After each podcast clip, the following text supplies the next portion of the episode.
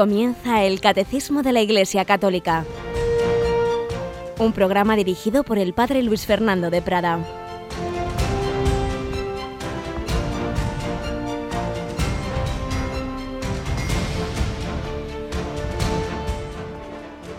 Muy buenos días, querida familia de Radio María. Bienvenidos a esta nueva edición del Catecismo de la Iglesia Católica, en que con la gracia del Señor, con la intercesión de la Virgen María, vamos profundizando, vamos recibiendo este gran regalo que es el magisterio de nuestra Madre la Iglesia para conocer nuestra fe y por supuesto para llevarla a la vida. Así lo hicieron los santos como los que este próximo domingo van a ser elevados a los altares. Yolanda, buenos días. Muy buenos días. Vamos a recordar a nuestros oyentes en los programas especiales que estamos emitiendo, diversos microprogramas, pero particularmente el viernes y el sábado, ¿verdad? Así es, será a las 4 de la tarde cuando vamos a hacer esos programas especiales y conexiones con Roma, donde tenemos ya ahí nuestros enviados especiales. Pero ten en cuenta, Yolanda, y que lo tengan en cuenta nuestros oyentes, que aunque en principio el programa estaba previsto este viernes a las 4, pero a las 3 vamos a hacer una conexión europea con las diversas Radio Marías de Europa para rezar el Rosario de la Misericordia, también en la preparación de lo que va a ser la gran maratón, esa gran campaña eh, mundial de todas las Radio Marías, eh, para ayudar a las más necesitadas para las que ya vamos diciendo a nuestros oyentes que vamos a pedir su ayuda en este mes de mayo, como siempre en la campaña de mayo y particularmente en el fin de semana del, del 10 de mayo. Pues bien, este viernes, vísperas de la canonización, eh, semana de la novena de la misericordia y, y como preparación de esa maratón va a haber un rosario internacional. Y cuando acabe este rosario, pues tres y veinte, tres y media, vamos a comenzar ya esas conexiones, vamos a comenzar ya a hablar de esas canonizaciones, vamos a tener entrevistas muy interesantes a Monseñor Ferrer, bien conocido en Radio María, tiene un programa quincenal de liturgia, él trabaja en Roma y nos va a hablar de cómo se está preparando esa, esa celebración. Vamos a hablar con el padre Santiago Cantera, benedictino, gran historiador, que nos va a dar el contexto histórico de la elección y el pontificado de Juan XXIII y de Juan Pablo II y otras muchas intervenciones que nos van a ayudar a prepararnos mejor a la gran celebración que va a ser el domingo por la mañanita. Desde las nueve y media conectaremos y bueno, prácticamente estaremos toda la mañana ya en Roma. Tenemos, aparte de, de nuestros corresponsales y del padre Mario Ortega, tenemos una joven que estudió contigo un máster de comunicación Sí. religiosa. Ángela Mengis. Ángela hispano-suiza, que con mucha ilusión se ha ido a Roma como voluntaria para ayudarnos en esas transmisiones. Pues nada, que nos preparemos todos bien en esta preciosa octava de Pascua, en esta semana de la gran victoria de Cristo resucitado, que se manifiesta en la victoria que Él nos concede. Los santos no son santos por sus fuerzas, sino por la gracia de Cristo resucitado como en las historias que vamos leyendo en este primer comentario, en las que se ve esa gracia de Cristo, cómo da fortaleza incluso a los niños, como en esta historia eh, de hoy que vamos a recordar ahora mismo del padre José Julio Martínez.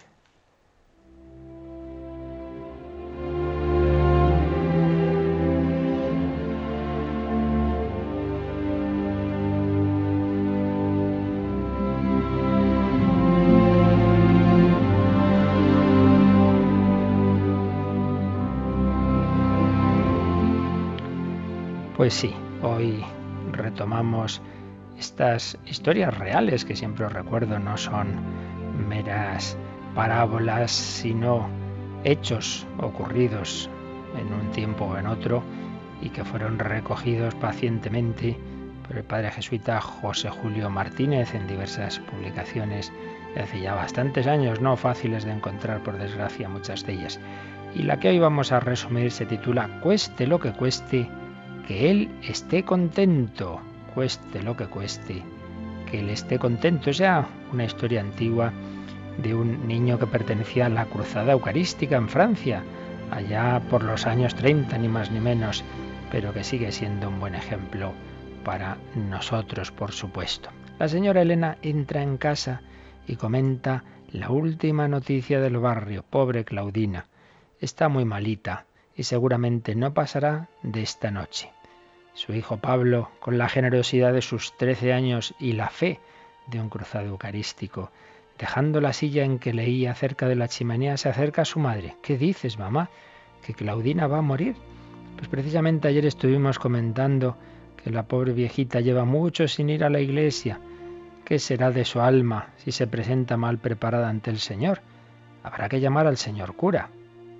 Pero esta tarde no puede ser, Pablo, hace mucho frío y el pueblo está a cinco kilómetros de esta granja. Sí, mamá, pero si Claudina muere sin sacramentos, mamá, déjame ir, que yo avisaré al señor cura. ¿Tú? Claro, conozco bien el camino y los atajos. Y mamá adivina algo que Pablo no llega a decir en voz alta, pero que está pensando. Además, soy cristiano. Debo ser apóstol. Bueno, puedes ir. Lleva la bufanda, que hace mucho frío, y lleva también el farol por si te sorprende la noche al regresar. recuerdo que estamos hablando de los años 1930, no había tan, las linternas que tenemos hoy día. Pablo se lanza hacia el bosque donde tantas veces ha jugado con sus amigos, pero a cada paso el frío aprieta más y ahora en diciembre anochece muy pronto. Un viento tan frío que parece llegar de los polos va amontonando nubes demasiado negras, punza la nariz y las orejas de Pablo, le hace temblar. Pero el valiente muchacho reacciona y sigue adelante. A ratos corre. De pronto empieza a nevar. El bosque tan bonito a plena luz parece preparado para guarida de ladrones. Las sombras saltan entre los árboles. Pablo siempre avanzando Recuerda que tiene un ángel de la guarda protector y que es preciso llegar al sacerdote para que Claudina se prepare a bien morir. Cinco kilómetros no son demasiados pocos para una tarde en que la oscuridad y la nieve empiezan a asustarle. Pero Pablo se acuerda de aquellas palabras que leyó en un libro, escrito por un hombre a quien el corazón de Jesús llamó su perfecto amigo, San Claudio de la Colombier que decía, cueste lo que cueste, es preciso que Jesús esté contento. Y Pablo cuando se siente más atacado por el frío o por el miedo, se repite interiormente, cueste lo que cueste, es preciso que Jesús esté contento. La nieve cae más espesa y cegadora cada instante. Pablo decide dejar el bosque y sus atajos, porque hay lugares en que tenía peligro de resbalar y caer, Sale a la carretera, con lo cual pierde un tiempo precioso, enciende su linterna de carburo, pero casi le despistas más con las sombras y luces que proyecta sobre el suelo blanco. Se siente cansado, pero ¿y si Claudina muriera esta noche sin haber avisado yo al sacerdote? No deja de avanzar, por fin, las primeras luces del pueblo. Pablo conoce muy bien dónde está la casa cural y allá se encamina. El buen párroco, al ver a Pablo transido de frío y agotado, le dice, tú te quedarás en mi casa calentándote, que yo iré. No, no me mande eso, señor cura. Usted podría extraviarse por los caminos que están alrededor de la granja. Yo los conozco bien. Iré con usted.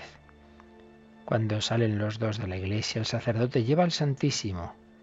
Ya apenas nieve. Hasta el viento parece que se ha calmado un poco. Pablo siente la alegría de la buena obra realizada y el gozo de sentirse cerca de Jesús, hacerle camino sobre la nieve y conducirle a la casa de una pobre mujer. Cuando da algún resbalón o cuando siente la fuerza del frío, vuelve a recordar su consigna, pero ahora la termina con la fe de que Jesús está a su lado en la Eucaristía diciendo, cueste lo que cueste, es preciso que tú estés contento. Y añade suplicante, Jesús, haz que Claudina esté en sus plenas facultades, que se confiese bien y se salve. Te ofrezco estos pasos por ella. Y Jesús oyó la súplica del muchacho. El sacerdote llegó a tiempo, la absolvió a la mujer, le dio la santa comunión como viático mientras Pablo lo contemplaba todo con inmensa alegría y ayudaba al sacerdote con su vela encendida en la mano. Cuando se retiró ya muy de noche a descansar, parece que el ángel de la guarda le repetía en el interior de su alma, sí, te ha costado mucho. Pero Jesús está contento.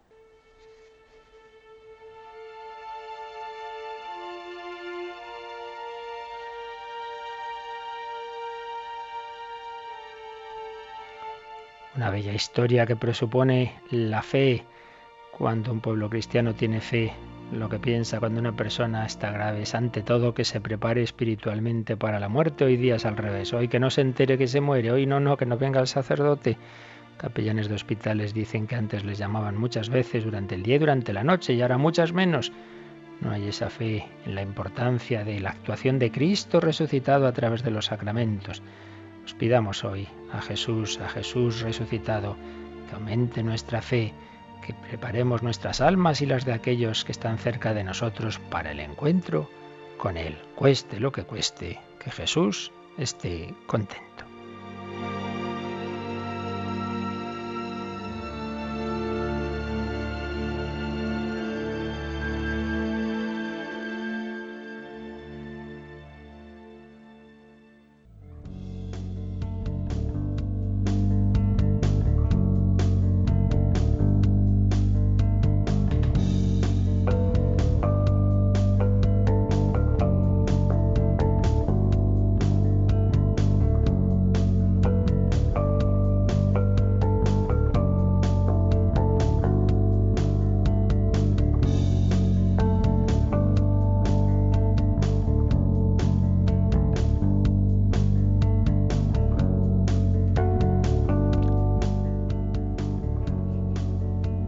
Es nuestra fe, esta es la fe de los niños y de los mayores educados en la iglesia, educados y basados en la palabra de Dios. El cielo y la tierra pasarán, mis palabras no pasarán. Estamos en este capítulo del catecismo que se titula Dios al encuentro del hombre y dentro de él estamos ya en el artículo tercero, la Sagrada Escritura. Habíamos visto ayer y anteayer un primer apartado, Cristo, palabra única de la Sagrada Escritura. Y hoy pasamos a un apartado fundamental que se titula Inspiración y verdad de la Sagrada Escritura. ¿Qué es esto de la Sagrada Escritura? ¿Quién la ha escrito? ¿Lo que dice es verdad? En fin, temas interesantísimos que nos va a explicar el catecismo. Pues Yolanda, cogemos este libro del que de vez en cuando haremos un examen, ¿verdad? A, ti en representación de todos los oyentes, pero bueno, hoy vamos a dejar después de las vacaciones de semana. Bueno, vacaciones no sé por qué las llamo, porque hemos trabajado más que nunca, pero bueno, pero no hemos mirado tanto el catecismo en este sentido. Bueno, pues vamos al número 105, 105, a ver qué nos dice sobre este tema. Dios es el autor de la Sagrada Escritura. Las verdades reveladas por Dios que se contienen y manifiestan en la Sagrada Escritura se consignaron por inspiración del Espíritu Santo. Es la primera eh, gran afirmación que está tomada una vez más de la Constitución de Iberbum del Vaticano II. Y a continuación se hace otra cita de esa misma Constitución. La Santa Madre Iglesia, fiel a la fe de los apóstoles, reconoce que todos los libros del Antiguo y del Nuevo Testamento, con todas sus partes, son sagrados y canónicos, en cuanto que, escritos por inspiración del Espíritu Santo, tienen a Dios como autor y como tales han sido confiados a la Iglesia. Pues vamos enseguida a comentar ampliamente este número, pero quizá convenga que leamos también el siguiente, porque están los dos muy relacionados. ¿Qué nos dice el 106? Dios ha inspirado a los autores humanos de los libros sagrados. En la composición de los libros sagrados, Dios se valió de hombres elegidos que usaban de todas sus facultades y talentos. De este modo, obrando Dios en ellos y por ellos, como verdaderos autores, pusieron por escrito todo y solo lo que Dios quería. Bien, con estos dos números delante, pero vamos a fijarnos hoy en el, sobre todo en el primero, en el 105, pero teniendo claras estas dos afirmaciones fundamentales que nos ha hecho cada número. El primero, el, 105, nos ha dicho Dios es el autor de la Sagrada Escritura, pero el 106 ha dicho Dios ha inspirado a los autores humanos de los libros sagrados. Por tanto, tengamos claro desde el primer momento que en la concepción católica de la inspiración de la escritura, esta tiene dos autores. Ya veremos que a un distinto nivel, de distinta forma, pero realmente dos autores. El autor divino, Dios, el autor de la Sagrada Escritura, por eso diremos palabra de Dios, pero también los autores humanos, digo los porque la Biblia está escrita por, está formada, como sabemos, por muchos libros a lo largo de muchos siglos y por tanto con diversos autores humanos. Bien, vamos a ver qué quiere decir esto de que Dios es el autor de la Sagrada Escritura. Este texto que a continuación cita el Catecismo del Vaticano II, que nos dice las verdades reveladas que se contienen en la Escritura, se consignaron por inspiración del Espíritu Santo. Ya tenemos dos ideas eh, eh, relacionadas. Una, que Dios es el autor de la Escritura, y dos, que se entiende que es el autor porque inspira, porque ha habido una inspiración del Espíritu Santo.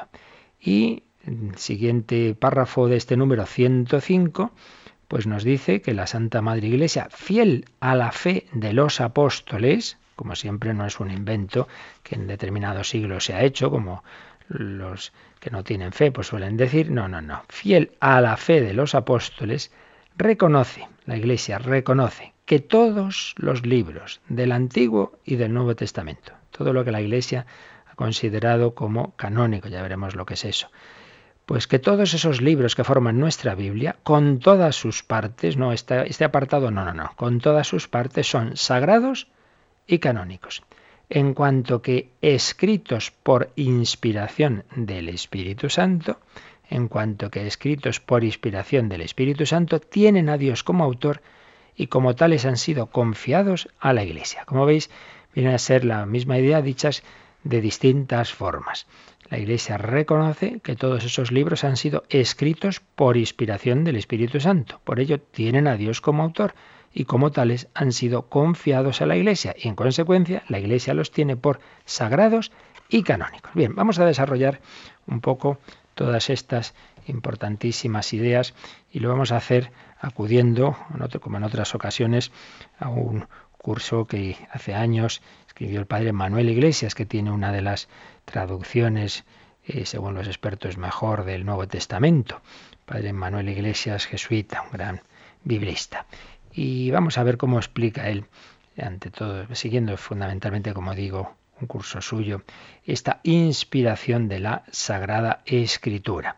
Recordemos en primer lugar, que ya lo hemos dicho en otras ocasiones, que es la Iglesia quien nos ofrece este libro que llamamos la Biblia, quien nos propone una serie de escritos como sagrados. Tú puedes ir a una librería y decir yo quiero una Biblia y, no ser consciente de que ese libro pues es una obra de la Iglesia, al menos, bueno, la parte del Nuevo Testamento, pero también podríamos decir la del Antiguo, ¿en qué sentido? Pues en el sentido de que es la Iglesia la que ha fijado qué textos entiende realmente que son canónicos. Lo hizo eh, con el Antiguo Testamento, eh, cogiendo la colección de libros de la traducción griega que se llama de los 70, una versión, ya lo explicamos hace tiempo, que se hizo en Alejandría, en Egipto, asumiendo como, como inspirados esos libros de esa colección griega. Y luego, pues señalando los libros del Nuevo Testamento que considera que tienen esa fiabilidad por proceder de la tradición apostólica y proponerlos como sagrados. Son pues libros sagrados de la Iglesia. Sabemos que en las diversas religiones, en bastantes, existe este mismo término de libro sagrado. Libros sagrados en el Islam, por supuesto, el Corán, en el hinduismo hay muchos libros, libros que se suelen considerar en las diversas religiones, según en cada caso habría que ver, inviolables, normativos y que se distinguen de otros eh, que, no, que no tienen, a los que no se les da la misma autoridad. Pero dentro de la Iglesia conviene que distingamos que la Iglesia aprueba y recomienda muchos libros, por ejemplo, los libros de los padres santos, padres de la Iglesia, de los doctores de la Iglesia, como Santa Teresa, el famosísimo libro y mil, mil o millones de veces reimpreso del Kempis, eh, por supuesto la Suma Teológica de, y otras obras de Santo Tomás de Aquino. Sí, sí, la Iglesia aprueba y recomienda muchos libros. Pero una cosa es que recomiende muchos libros y otra es que solo considera sagrados en el sentido estricto a los que forman la Biblia. Bueno, ¿y en base a qué hace esto la Iglesia? ¿De dónde saca esto la Iglesia? Pues vamos a ver eh, tres pasos, tres pasos eh, que, que se han ido dando en la historia de esta conciencia de que los libros son libros sagrados, los libros que forman la escritura son libros sagrados que vienen de Dios. Primero, antes de Cristo. Luego, ¿qué hizo Jesús? Y finalmente los apóstoles y la historia de la Iglesia. Antes de Cristo. Bueno, hemos ido viendo en catequesis anteriores esa historia del, pueblo de Israel en la que ocurrieron hechos en los que Israel vio claramente la acción de Dios, hechos como muy particularmente la salida de Egipto, el paso del Mar Rojo, la entrada en Palestina, después de aquellos años por el desierto, y entonces aquellos hombres fueron tomando conciencia de la actuación excepcional de Dios en toda su historia. Vieron que, Dios es un Dios que salva a su pueblo, que Dios interviene, que Dios habla por sí mismo o por hombres que elige, recordad los jueces, los profetas, y entonces al ir poniendo por escrito esa intervención de Dios en su historia, los israelitas iban tomando conciencia de que los hechos y palabras salvadoras de Dios que habían ocurrido también convertían en sagrado al libro que las recogía, al libro que las registraba. Y así, ya antes de, de la era cristiana, se empezó a hablar de los libros santos, se empezó a hablar de las santas escrituras, de oráculos, de Yahvé. Se empezaron a usar términos que indicaban esa conciencia de que esos libros que recogían las acciones de Dios eran también libros sagrados.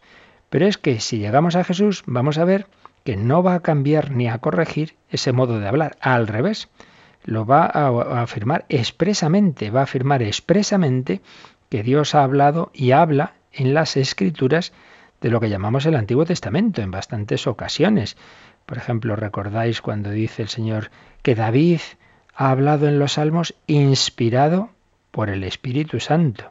El Señor ha hablado en los textos del Éxodo. Dice cuando le preguntan de quién será mujer aquella que se hubiera casado con los siete hermanos, recordad lo que os dijo Dios. Y entonces cita un texto de la Escritura, yo soy el Dios de Abraham, de Isaac, de Jacob, lo que os dijo Dios. Y está citando un texto de la Escritura. Jesús ciertamente en varias ocasiones con, eh, presupone esa fe en la escritura. En el Evangelio de San Juan también le dice, les dice a los judíos que le están atacando, dice, la escritura eh, llama a dioses a, a vosotros y la escritura no puede fallar está partiendo de esa fe de Israel que al ser un tema religioso, si fuera equivocada, por supuesto, el Señor la corregiría. Pero no solo no la corrige, sino que la asume. El Señor habló, eh, David habló, perdón, en los Salmos, inspirado por el Espíritu Santo, dice Jesús. Así pues, segundo paso, Jesús asume y confirma esa certeza que se iba formando a lo largo de los siglos de que esas escrituras que recogían las actuaciones de Dios, que recogían las palabras de esos hombres inspirados por Dios, como habían sido los jueces, los profetas, etcétera, eran también escrituras inspiradas. Pero todavía está más claro en los apóstoles. Los apóstoles, en primer lugar, clarísimamente vemos que predican a Jesucristo como el cumplimiento y coronamiento de todo el Antiguo Testamento. Es eh, si veis todos los primeros discursos de San Pedro, de San Pablo, si vamos viendo los hechos de los apóstoles, las cartas de San Pablo, de los demás apóstoles, esto es un tema clave. Es un tema clave hacer ver que todo lo que ocurrió en Jesús estaba anunciado y que cumple Jesús el Antiguo Testamento. Eh, y esa predicación de los apóstoles, como hemos explicado, primero es una predicación oral y luego se fue poniendo por escrito, pues fue eh, clara, enseguida también se fue tomando conciencia de que esos escritos eh, eran para los cristianos como el último capítulo del Antiguo Testamento. Al principio no pensaban en un Nuevo Testamento, ni mucho menos lo llamaban así como nosotros, pero simplemente iban iban teniendo esa fe en considerar palabra de Dios el relato de los sucesos que habían ocurrido con Jesús. De manera análoga a como el pueblo de Israel, al poner por escrito lo que Dios había hecho en su historia, consideraba esos escritos sagrados, también esa primera generación apostólica, al ir poniendo por escrito lo que Jesús había hecho, lo que Jesús había enseñado, fueron también tomando conciencia de que esos escritos eran también palabra de Dios. eh, se, se relataban, dirá San Lucas en el prólogo de su Evangelio, los sucesos que se llevaron a cabo entre nosotros, tal como nos los transmitieron los que fueron desde el principio testigos oculares y servidores de la palabra. La fe que tenían en Jesús como, como Señor, como Dios, les llevaba a esta consecuencia, que sus palabras son palabras de Dios, sus acciones son acciones salvadoras de Dios. Y esto podéis ver, por ejemplo, el capítulo 7 de los Hechos de los Apóstoles, el discurso de San Esteban, que le va a llevar a la muerte, pues cómo, cómo va mostrando a Jesús como culminación del Antiguo Testamento. Lo mismo San Pablo, San Pedro, Jesús corona el Antiguo Testamento. Su divinidad se prueba con textos de ese Antiguo Testamento. Por tanto, los escritos que recojan este acontecimiento serán prolongación de los libros santos del judaísmo. La Iglesia, al adherirse a la historia y a la fe formuladas en esos escritos, automáticamente los colocó en la categoría de libros sagrados. Con toda espontaneidad lo, podemos ver en algunos textos. Vamos a coger nuestra Biblia y podéis encontraros, por ejemplo, un texto muy claro, la segunda carta de San Pedro, capítulo 3, del 15 al 16.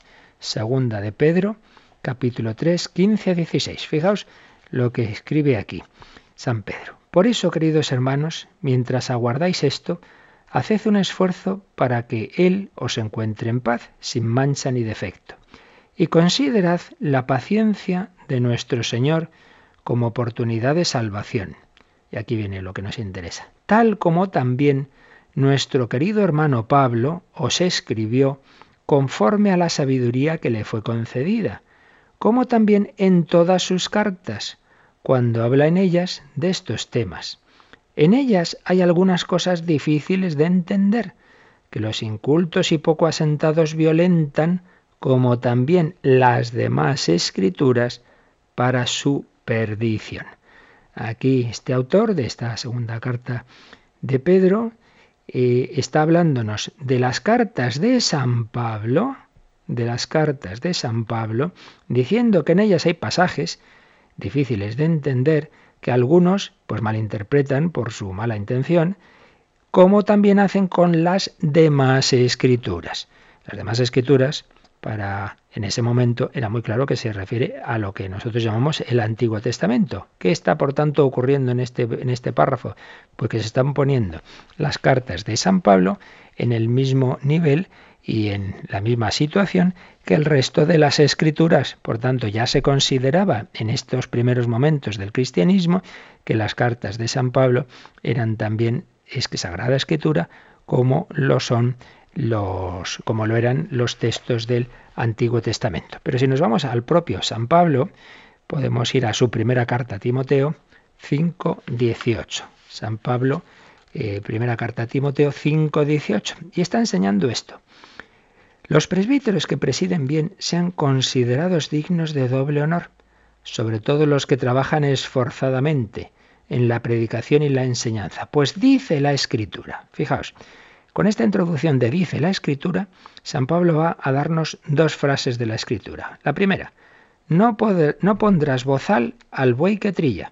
Esa frase es del libro del Deuteronomio, Deuteronomio 25.4. Dice la escritura, no pondrás bozal al buey. Y la segunda frase que cita, el obrero merece su salario. ¿De dónde es esa frase?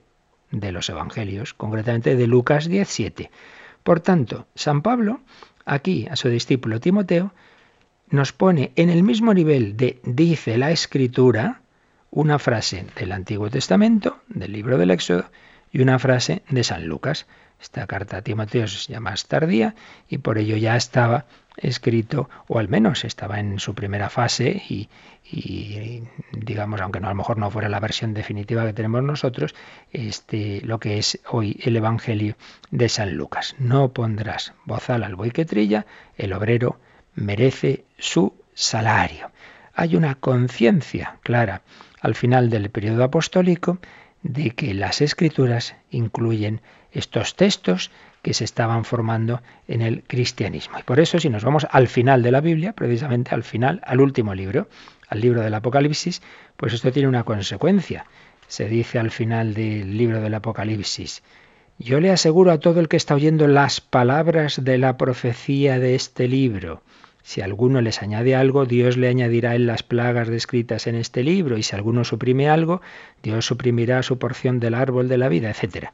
La conciencia de que son libros sagrados, que no se pueden manipular, que no se pueden ni añadir ni quitar. Y esto está dicho del último libro del Nuevo Testamento, del Apocalipsis. La palabra de Dios es palabra de Dios pronunciada a lo largo de la historia, es la palabra inspirada por Dios en lo que nosotros llamamos el Antiguo Testamento, pero se iba tomando conciencia de que también esos textos en que se iba plasmando por escrito la tradición apostólica, la predicación apostólica, eran también eh, sagrada escritura, estaban a ese nivel de la sagrada escritura.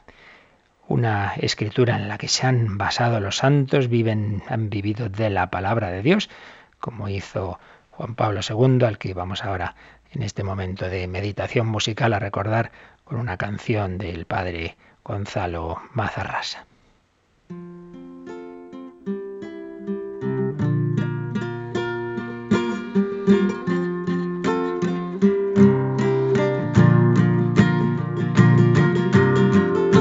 Te fuiste al nacer abril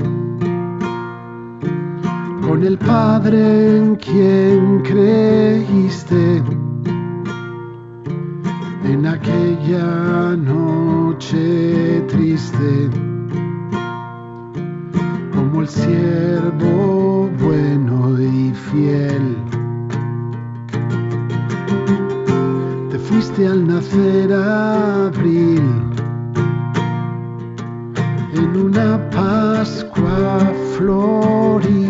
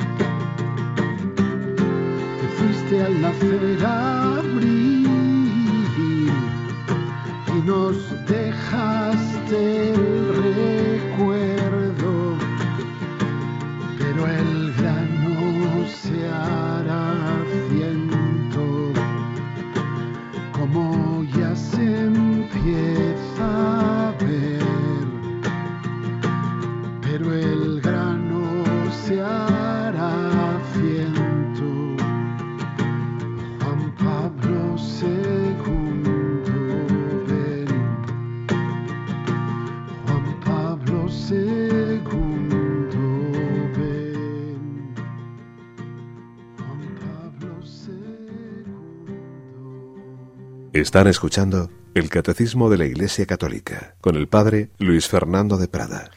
Así pues, palabra de Dios en el Antiguo Testamento, palabra de Dios, libros sagrados también, los del Nuevo. Pero hemos visto que el catecismo usa una expresión para, eh, una expresión ya de mucha tradición de siglos, para explicar en qué sentido son palabra de Dios, y es la inspiración. La Iglesia dice que estos libros de la Escritura, sean del Antiguo o del Nuevo Testamento, están inspirados por Dios. La Iglesia llama santos o sagrados a los libros de la Biblia no simplemente porque tratan de cosas religiosas, también tratan de cosas religiosas como decíamos el Kempis o las obras de Santa Teresa, sino porque han sido escritos por inspiración especial de Dios. Por ello tienen un origen divino.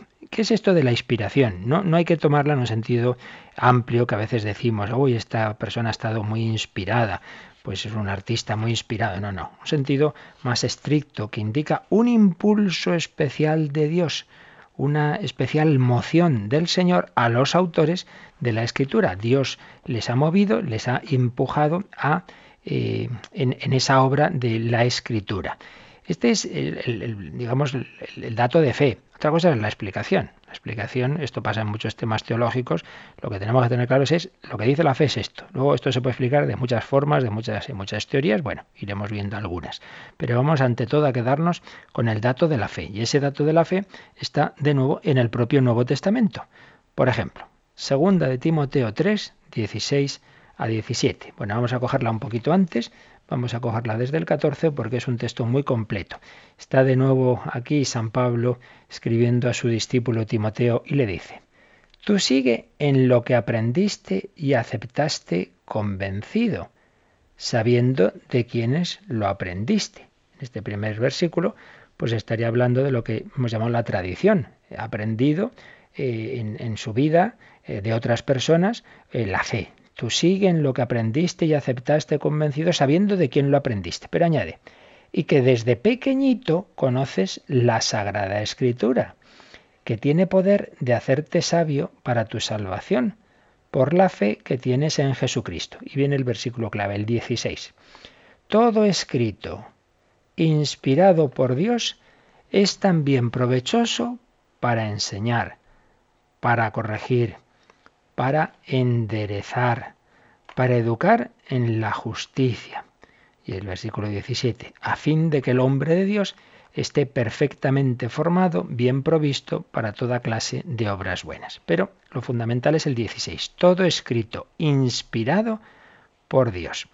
Así pues vemos que San Pablo recomienda a Timoteo mantenerse firme en la fe, apoyándose en la tradición, lo que decían los versículos anteriores, pero también en la escritura y habla de la escritura llamándola inspirada por Dios. Dicen los especialistas en el griego bíblico, como es el padre Manuel Iglesias, el que estamos siguiendo, que en el original falta el verbo es, no dice todo escrito está, está o es inspirado por Dios y que hay que lo interpreta en un sentido eh, pasivo y en un sentido activo. Pero dicen los especialistas que lo más probable es ciertamente el sentido pasivo, es decir, escrito que ha sido inspirado por Dios, no que nos inspira a acercarnos a Dios, que también como consecuencia lo hace, pero eso sería la consecuencia. Lo esencial es que el escrito, la escritura, es inspirada por Dios, digo lo que se deduce del verbo que usa aquí eh, San Pablo todo escrito inspirado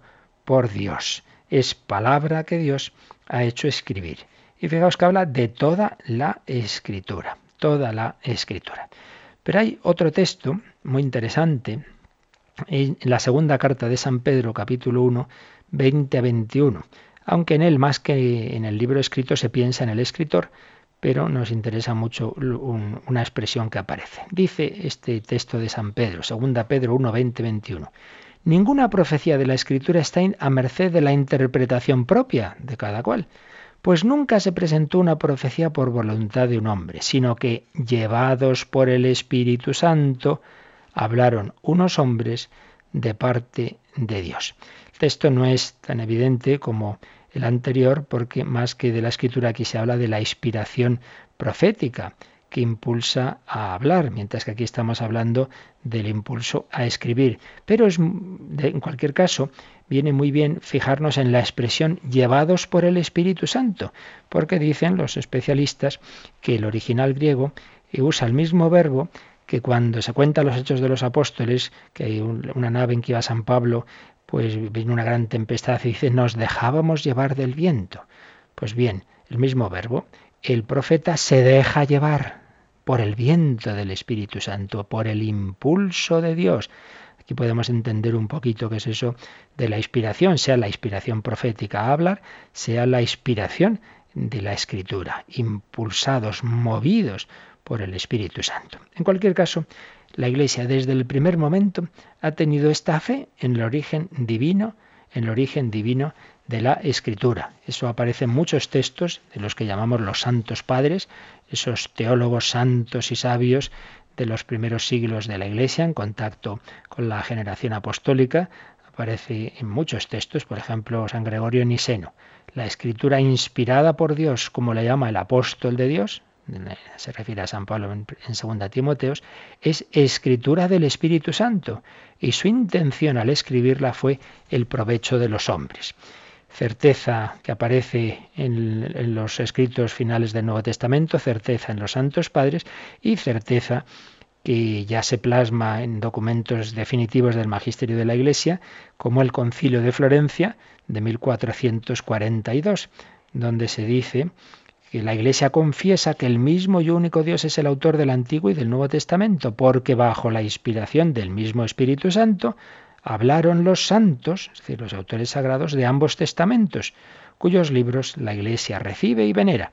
Y lo mismo hará el Concilio de Trento en 1546, eh, recogiendo la lista de libros sagrados. Lo mismo hará el Concilio Vaticano I en 1870 y por supuesto Vaticano II, cuyos textos hemos visto citados en el Catecismo de la Iglesia Católica. Así pues, inspiración, inspiración de Dios, impulso de Dios al autor humano. Pero vamos, Yolanda, a recordar de nuevo, ahora ya para precisar un poquito más esto, lo que hemos leído en el número siguiente, en el 106. Dios ha inspirado a los autores humanos de los libros sagrados. En la composición de los libros sagrados, Dios se valió de hombres elegidos que usaban de todas sus facultades y talentos. De este modo, obrando Dios en ellos y por ellos, como verdaderos autores, pusieron por escrito todo y solo lo que Dios quería. Aquí vemos una aplicación concreta de un tema que aparece mucho en toda la historia de la salvación. Y es que Dios nuestro Señor ha hecho las cosas de tal manera que cuenta con la colaboración del hombre. Evidentemente lo primero que hizo, fue la creación, pues no pudo contar con la colaboración porque no había nada. Dios ha creado el universo y Dios ha creado al hombre. Pero una vez que ya ha creado al hombre o a los ángeles, cuenta con ellos, cuenta con nosotros. Esa expresión que hemos recordado de una vez que decía el difunto padre Lorin, eh, Dios hace casi todo, el hombre casi nada. Pero Dios no hace su casi todo si el hombre no pone su casi nada. Dios no nos anula, Dios no es un mal profesor ni un mal padre que le da todo hecho al hijo, no, no, no, no. Dios quiere suscitar nuestra colaboración. Y esto digo, vale un poco en general en toda la vida cristiana, la colaboración de libertad y gracia, de fe y de razón. El santo es, lo es por la gracia de Dios, pero tiene que colaborar, tiene que poner de su parte. Bueno, pues algo así es lo que ocurre en la escritura. Dios es el autor de la escritura. La Iglesia tiene esa certeza, la tenían ya los israelitas, como hemos dicho, respecto a sus escrituras, respecto a nuestro Antiguo Testamento. La Iglesia fue tomando esa conciencia respecto a las escrituras del Nuevo Testamento. Pero eso no quiere decir que nosotros interpretemos la inspiración, como se hace en otras religiones, como si eh, hubieran caído del cielo esos libros, como si Dios hubiera dictado, oye, siéntate que te, que te dicto, eh, escribe, pum, pum, pum, pum, pum. No, no, no. Esa no es la fe católica en la inspiración, de ninguna manera. Dios no anula las capacidades del hombre. Y por ello hay diferencias, claro que las hay, de estilo, de lenguaje, de cultura, porque Dios se sirve de cada hombre. Es algo así a como es la santidad. Todos los santos en lo esencial son iguales, porque la santidad es amor a Dios, amor al prójimo, en todos ellos está la cruz, está la Eucaristía, están los pobres, está eh, la caridad con los, los enemigos. Lo esencial es lo mismo. Los medios principales, la oración, los sacramentos, sí, sí, sí, sí. Pero es distinta Santa Teresa que San Juan de la Cruz, es distinto San Ignacio de San Felipe Neri, es distinta Santa Teresita de, de San Ignacio de Antioquía. En cada santo Dios actúa de una forma distinta Y Dios que ha dado a cada uno de nosotros una forma de ser, no anula, la gracia no anula esa forma de ser. Eh, el que tiene una determinada forma de ser natural, la gracia le eleva, pero no va contra ella. Es, es, lógico, Dios es coherente con su propia obra. Pues bien, al autor humano, al que Dios le ha dado determinadas cualidades, determinada cultura, como por ejemplo a San Lucas, Dios se sirve de esas cualidades, no las anula, y se plasman en los escritos de San Lucas sus talentos, sus cualidades, su investigación. Dios inspira, pero no anula. Por tanto, nuestra fe es que la escritura tiene dos autores, el autor divino y el autor humano. Por eso nos ha dicho este número 106, Dios ha inspirado a los autores humanos de los libros sagrados. Dios se valió de hombres elegidos que usaban de todas sus facultades y talentos. No las ha anulado, se ha servido de ellas. San Pablo, pues bien le escogió Dios, claro, ya sabía quién escogía, un hombre tremendamente formado en todo el judaísmo, pero a la vez un hombre culto, un hombre que sabía el griego, un hombre que conocía pues escritos también de, de diversos autores paganos que va a usar en más de una ocasión en sus escritos y en sus discursos autores humanos, hombres elegidos que usaban de todas sus facultades y talentos. De este modo, obrando Dios en ellos y por ellos, como verdaderos autores, son verdaderos autores, los autores humanos, pero Dios obraba en ellos y por ellos. De nuevo está este misterio de la colaboración de Dios con el hombre. Bueno, el caso más claro de colaboración de la persona humana con Dios es la encarnación. ¿Quién hace la encarnación? Pues la hace la Santísima Trinidad. Naturalmente, el Padre envía a su Hijo, el, Hijo que se hace hombre, el Espíritu Santo que actúa en el seno de María, sí, sí, pero tiene que dar su sí María. Por eso el ángel Gabriel se, le presenta a María y le presenta el plan de Dios. Y no es que le diga, bueno, que has quedado embarazada ¿eh? de noche. No, no, no, no. Le dice, oye, que el Señor te pide esto. Y la Virgen tiene que dar su sí y lo da. Y aquí la esclava del Señor, pero primero pregunta, quiere enterarse de, de cómo es esto. Y cuando ya ha entendido lo que le, pide Dios, dice que sí. ¿Veis? Colaboración. La Virgen colabora pone su psicología al servicio de Cristo desde ese momento hasta el final y ahora mismo sigue colaborando. Dios suscita colaboración. Pues Dios ha suscitado la colaboración de los autores de la Sagrada Escritura, no la ha anulado.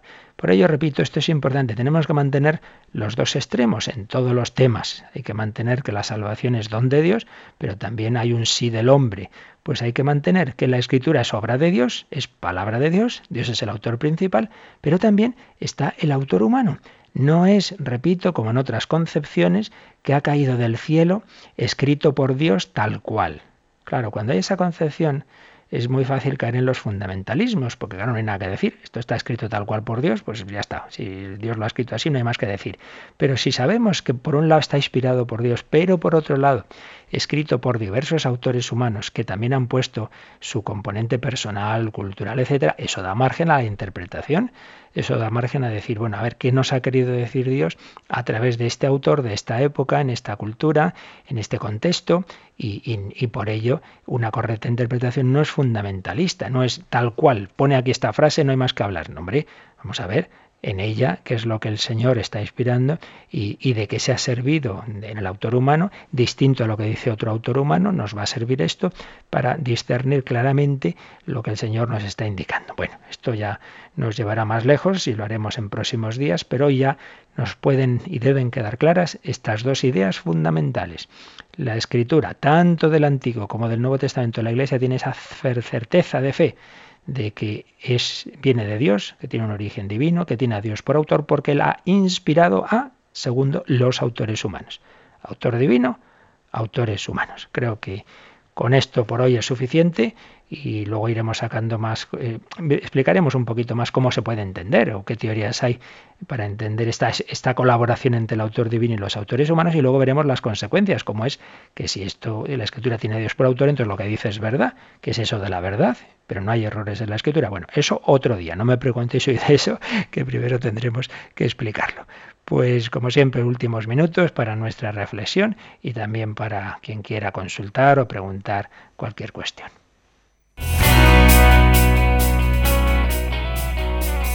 Participa en el programa con tus preguntas y dudas. Llama al 91 153 8550. También puedes hacerlo escribiendo al mail catecismo arroba radiomaria.es. Catecismo arroba radiomaria.es.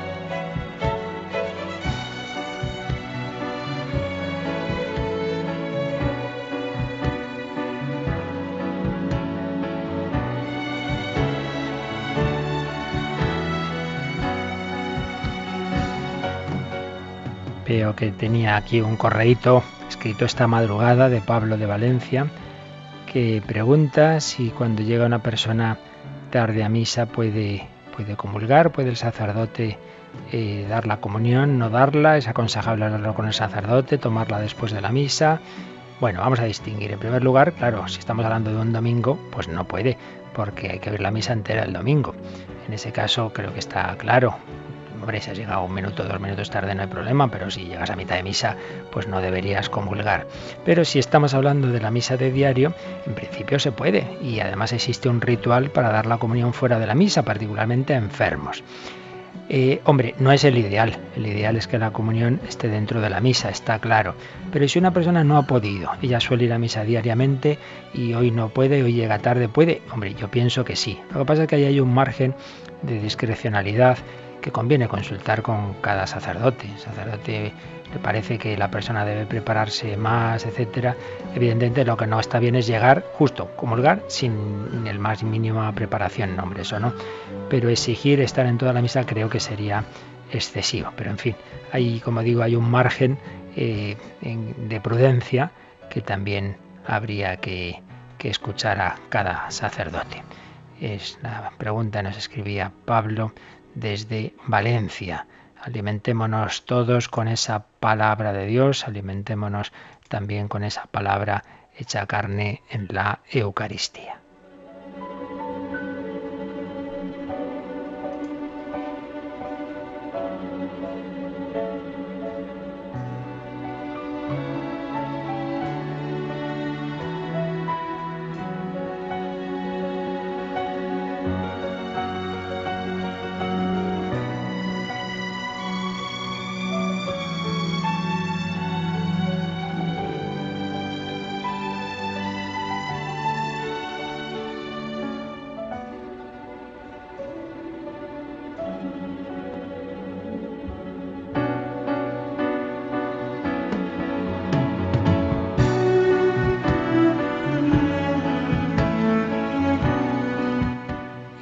Llegan algunas llamaditas también, ¿verdad Yolanda? Así es, nos ha llamado Conchita de Vizcaya y la verdad es que tiene una duda o, bueno, digamos que una lectura del jueves santo, no sabe si es de Jeremías, donde se habla de, un poco lo, que va a ir pasando y lo de matar a los primogénitos y bueno, que tiene esa visión tremenda de Dios y que cuesta ver a un Dios así, que dice de matar. Sí, esto ya lo ya, hablaremos de esas dificultades, ¿verdad? De la interpretación del Antiguo Testamento. Ya dijimos algo, ¿eh? Cuando hicimos un recorrido por el Antiguo Testamento. Entrar en el detalle ya no podemos, pero simplemente nos quede claro que el Señor, digamos, va guiando la historia y va asumiendo unas costumbres que va educando. No nos olvidemos de que la revelación es progresiva, tanto en el dogma como en la moral. Dios no dice de repente que, que es trino, de momento dice que es uno, luego ya va explicando que es trino. Pues también la moral se va depurando, ¿no? Y el Señor nos va eh, cada vez elevando más, y en sus acciones, ese Dios que ahí parece, parece como que está haciendo esa acción, ¿verdad? de matar a los primogénitos, no nos olvidemos de que eso es profecía del verdadero primogénito, que va a ser el mismo, el propio Hijo de Dios, que se va a ofrecer en lugar nuestro. Entonces todo hay que verlo desde la clave del nuevo, como hemos dicho mil veces, toda la escritura y toda la revelación se interpreta y alcanza su sentido en Jesucristo. Si nos damos cuenta de que el primogénito, el Cordero de Dios, que se ofrece, que muere, ya por todos los hombres, por todos, digamos, sus enemigos que somos nosotros en pecado, es el propio Hijo de Dios, nos damos cuenta de que es justo al revés. No solo Dios no es un Dios tremendo, es tremendo sí, pero de amor, del amor que nos tiene. ¿Qué más, Yolanda? Y nos ha llamado Pilar de Madrid y bueno, pues que quiere un consejo, porque dice que cuando va a confesarse que no sabe qué decir y que luego cuando se va pues que le entra remordimientos. Pobre, bueno, pues primero que no que, que tenga cuidado con los remordimientos cuando son sin nada de mala voluntad, como es el caso, pues no hay que dar entrada a esos remordimientos. Pero, en cualquier caso, eh, sugerencias para eso. Primero siempre puede venir bien, hombre, hay libritos y hay eh, en varios exámenes de conciencia que la propia Iglesia ha preparado en sus rituales, en diversos devocionarios. Leerse el Nuevo Testamento, leer por ejemplo el capítulo 5 y 6 de San Mateo, leerse el Sermón del Monte y ver el ideal tan elevado que Jesús nos pide, el amor a los enemigos, el no solo no matar, sino no insultar, no pensar mal. En cuanto nos vamos fijando un poquito en lo que Jesús nos pide, nos vamos dando cuenta de que hay más cosas de las que parece de primera vista que no hacemos bien. Pero luego, pecados de omisión. ¿Quién puede decir que hace todo lo que tenía que hacer de amor a Dios, de amor al prójimo, de caridad, de limosnas, cosas que dejamos de hacer? Pensar un poquito en los pecados capitales. ¿Quién no tiene algo de pereza, de soberbia, de ira? Eh, y luego, pues siempre podemos darnos cuenta de que andamos faltos de fe, de esperanza, de amor, de alegría. Pocas personas se arrepienten de decir, me dejo llevar de la tristeza. O de no hacer suficiente apostolado y evangelizar. Siempre hay muchas cosas que, a lo mejor no saltan a primera vista, pero que están ahí. Que le pida luz al Señor, que lea la Escritura, que piense en las cosas buenas que dejamos de hacer, pero por otro lado que tampoco se agobie, que se presente ante el Señor y decir, mira, lo que no me doy cuenta y lo que me olvide, yo en general me arrepiento de todos mis pecados. Bueno, pues lo dejamos aquí y queridos amigos, entramos en estos días tan importantes en la historia de la Iglesia, en esta octava de Pascua, en la que vamos a tener las canonizaciones de esos dos santos papas, Juan XXIII, Juan Pablo II.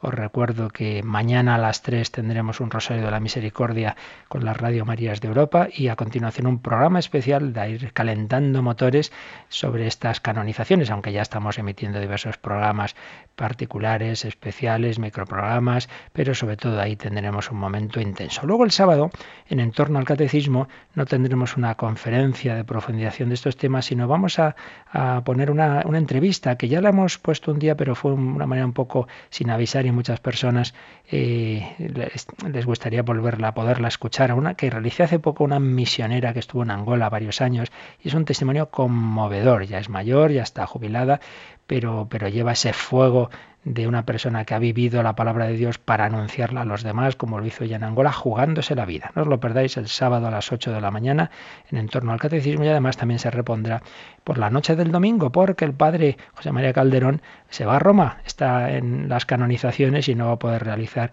su programa misionero de los domingos por la noche y por ello podremos escuchar de nuevo a la hermana Isabel. Bueno, pues nosotros tendremos los programas especiales, vamos todos siguiendo la estela de los santos padres, Juan 23, Juan Pablo II, que vivieron de la palabra de Dios, nos la anunciaron y dieron la vida por ella. La bendición de Dios Todopoderoso, Padre, Hijo y Espíritu Santo, descienda sobre vosotros.